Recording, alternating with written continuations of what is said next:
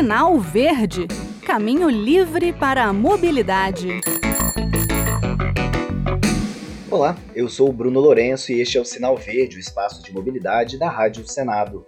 E no programa de hoje o assunto é: o país precisa de 295 bilhões de reais para modernizar seus sistemas de transporte e infraestrutura nas cidades. Pois é, o número é esse mesmo que você ouviu, 295 bilhões de reais. O valor consta de estudo divulgado pela Confederação Nacional da Indústria. A CNI diz que esse montante deveria ser aplicado até 2042 nas 15 principais regiões metropolitanas brasileiras para a gente tirar o nosso atraso em termos de mobilidade. Segundo o estudo, os problemas na mobilidade urbana se agravaram na década de 2010, com o uso crescente e mais intenso da opção socialmente mais adversa de transporte, que é o individual motorizado, particularmente o automóvel. Ao mesmo tempo, a crise fiscal aprofundou a tendência de subinvestimentos em sistemas de transporte de massa, o que aumentou o ônus para os usuários, dado que, de forma geral, são eles que arcam com os custos de operação dos sistemas e as gratuidades via subsídio cruzado. Aí você deve estar se perguntando, né, por que, que esse estudo é da CNI e não da CNT, a Confederação Nacional do Transporte? Bem, para a indústria, um sistema eficiente de mobilidade urbana é relevante em múltiplos sentidos, na medida em que o tempo de deslocamento dos trabalhadores, o conforto do usuário, além dos custos diretos envolvidos no movimento pendular casa-trabalho-casa, afeta diretamente a produtividade e os gastos associados ao transporte. Esse desgaste diário afeta não apenas a concentração e a capacidade do funcionário, mas a assiduidade e probabilidade de afastamento por doenças.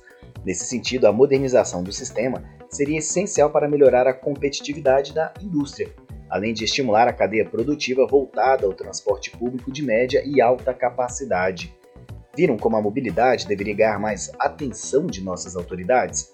A CNI foi além defendeu que uma mudança mais profunda e duradoura né, da estrutura e organização das cidades brasileiras deve caminhar paralelamente ao desenvolvimento de um sistema de transportes capaz de encurtar o tempo de deslocamento, prover mais conforto aos usuários e integrar os diversos modais de forma a não penalizar aqueles que, por falta de alternativas, se veem forçados a residirem distantes dos centros de serviço e empregos. Um bom sistema de mobilidade deveria ser pensado no sentido de minimizar as externalidades negativas usualmente associadas ao aumento do congestionamento, à redução da segurança viária e poluição atmosférica, né, por conta da queima dos combustíveis fósseis, muitas vezes sem necessidade por conta desses congestionamentos, né, além do desperdício de espaço urbano com carros e mais carros nas ruas. Aqui eu boto um adendo. Um outro estudo do aplicativo Gringo, que se propõe a ser um faz-tudo para os motoristas, em parceria com o Centro de Liderança Pública, concluiu que perdemos anualmente cerca de 20 bilhões de reais com mortes nas vias. O documento diz que entre 2012 e 2020 foram 335.424 mortos no Brasil, um custo estimado sem desmerecer as perdas dessas vidas para familiares. Hein? De 180 bilhões de reais. Cada óbito representaria em média 536 mil reais, reforçando que os responsáveis pelo texto não desprezaram as vidas perdidas, viu? mas buscaram um modelo desenvolvido por órgãos internacionais, já utilizado aqui pelo IPEA, o Instituto de Pesquisas Econômicas Aplicadas, para dar um quantitativo né, do que representa um trânsito não civilizado de custo para o país. E lembra que a CNI estima que precisamos de quase 300 bilhões de reais nos próximos 20 anos para modernizar nossa mobilidade? Então dá algo como 15 bi por ano. E lembram que são 20 bilhões em prejuízos por ano com as mortes? Então, se investirmos 15 bi, como pede a CNI, a gente, num cálculo aqui bem simples, a gente ainda economizaria 5 bilhões, evitando o desperdício de vidas em nossas vias, juntando esses dois estudos. E agora voltando para o estudo da CNI. Como que a entidade pede que sejam feitos os investimentos para chegar nessa modernização de nossa mobilidade? Eu vou listar aqui.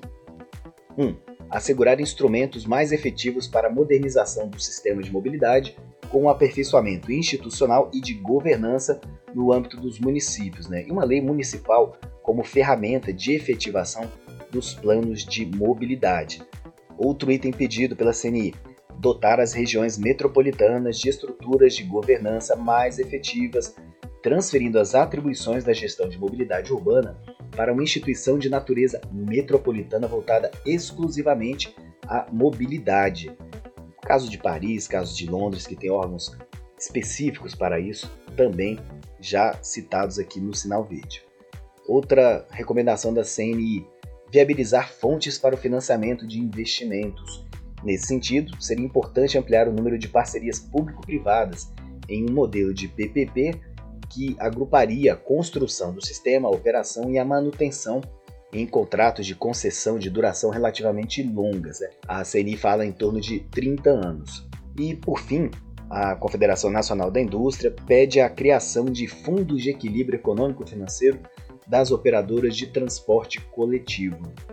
Esses fundos seriam administrados nas, pelas regiões metropolitanas, com a União e os estados né, disponibilizando recursos mediante a aprovação dos planos de mobilidade né, de cada cidade e os fundos seriam alimentados com a taxação, por exemplo, de estacionamentos públicos, privados, tarifas de pedágio, além de contribuições de melhoria em função da valorização imobiliária na área de influência onde são realizados os investimentos em mobilidade.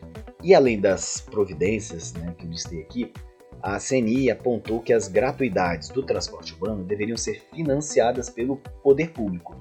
Para a entidade, a prática do subsídio cruzado que é quando um ativo que é superavitário financia outro que dá prejuízo, encarece as demais tarifas.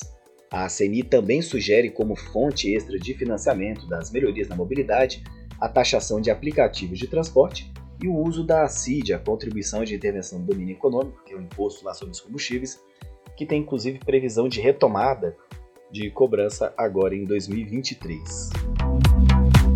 Ficou interessado no estudo da CNI? No seu buscador favorito, procure por Mobilidade Urbana no Brasil, Marco Institucional e Propostas de Modernização.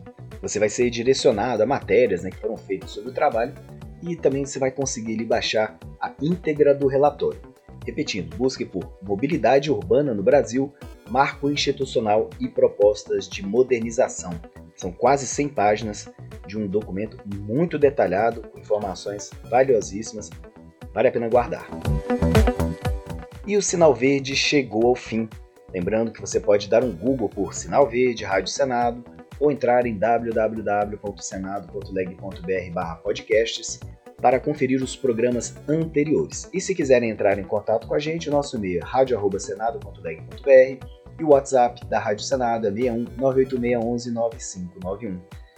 Mais uma vez trouxemos informações sobre como a mobilidade impacta em nossas vidas e o custo das mortes, da violência no trânsito, né, um custo que representa isso para milhares de lares, empresas, enfim, para o país. Bem, um abraço a todos. No trânsito, escolha a vida e até o próximo programa.